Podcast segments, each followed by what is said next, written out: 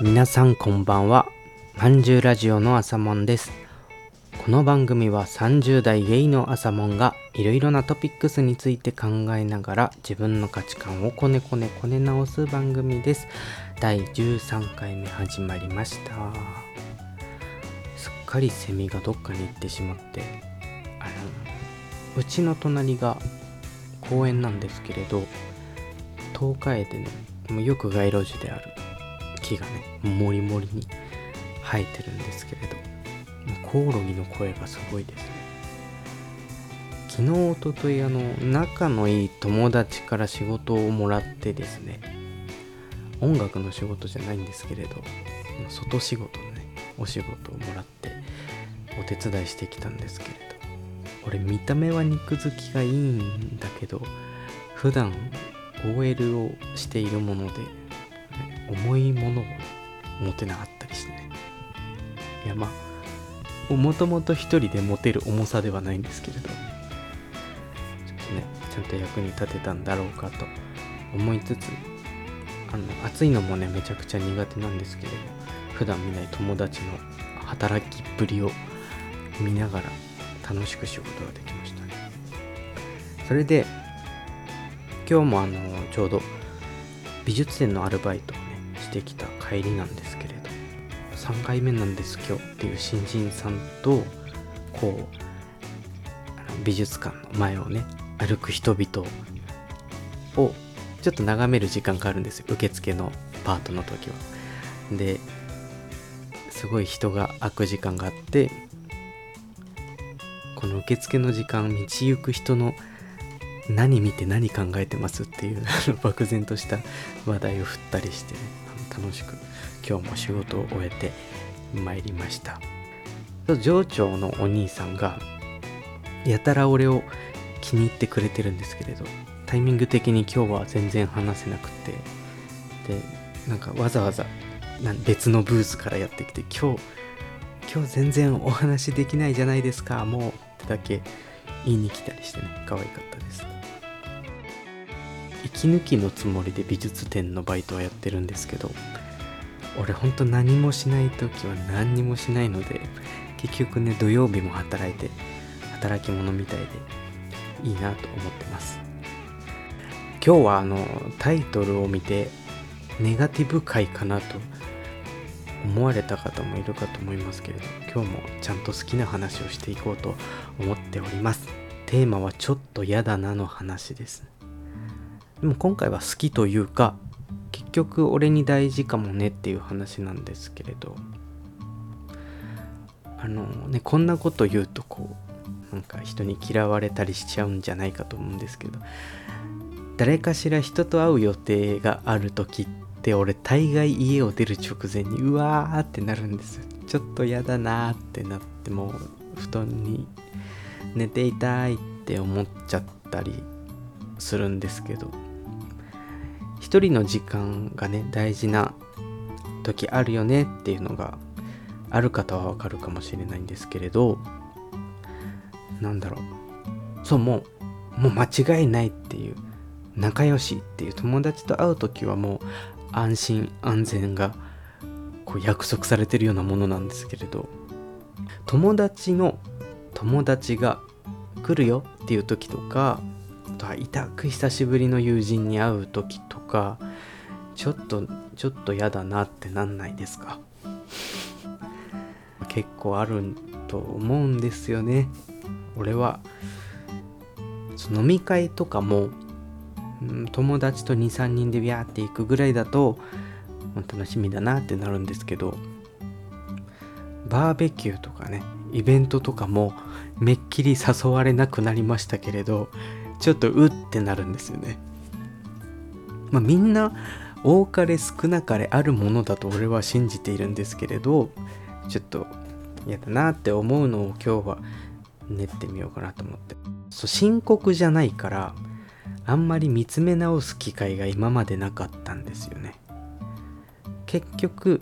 大概すごく楽しかったよかったなって帰ってきちゃうんですよ。ねだったらいちいちちょっと嫌だなって思うことないじゃんって思うんですけどあのちょっと嫌だってなんだろうって思っで今日はあの、ね、おバイトをしていたんですけれど不安かもと思ったんですよね。そのちょっと嫌かもっていう気持ちの正体って。あの気を使えるかな俺とか。意地悪されないかなとか。あとは逆に相手を不快にさせたりとかしないかなっていう不安がやっぱりどうしてもつきまとってしまうんですよね。で俺は人よりも多分人一倍外交をしてこなかったこともあってそういう割り切り方とか向き合い方が未成熟なのかもとも思うんですけれどこうね他の場面を通して年を重ねて思うのは結局そんなに人って自分のこと見てないなっていう何て言うんでしょうネガティブな意味じゃなくて逆にそのそんなにダメージに思うことないよねっていう場面はしばしば自分も経験はしてきているんですけれど自分が一番こう自分が無様かどうかを意地悪な目で見てたりするんですよね。でちょっと不安が正体なのかもっていうところから考えるとあの冒頭で話した話も友達からの仕事のお手伝いが明日あるぞってなった時にちょっと嫌かもってはなってなかったんですけれどよっしゃ行くぞ楽しみっていうよりはやっぱり不安があって役立たねえなこいつって思われたりとかなんかがっかりされたりしちゃうかもみたいな不安は結構あってね。でなんか毎週のように行ってるバイトもなんかうまく案内ができないとか作品の紹介がうまくできないかもみたいな不安はどうしてもあるもんで結局不安にならないためには人と関わらないのが一番なんですよね。なんか外出なんかしないで寝床で犬とくっついて寝てるのが一番安心安全なんですよね。でもなんかあの体を使った後はなんとなく強くなった気がするし接客した後は話が上手くなってる気がするんですよね。外国の方に案内時間聞かれて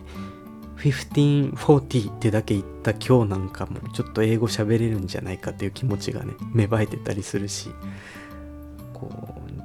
う自分の中でこうモニャモニャ咀嚼するのって俺は趣味というかライフワークみたいなものであったりするんですけれど外からの異質なパワーの方が影響が大きいっていうのは明らかだなとも思ってて。でそれがやっぱり他の人とのやり取りっていうところにギュッと詰まってるなっていうのも思うんですよね。まあ、それが分かったところで小さい嫌だなっていうのはあり続けるでしょうしね。知らない人たちの集まるパーティーにちょっと行ってくるぜっていうような感じにはならないんですけれど。俺の実家の山形にあってで実家の母も多分同じ属性なんですよね俺と。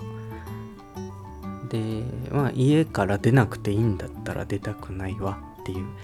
タイプなんですけれど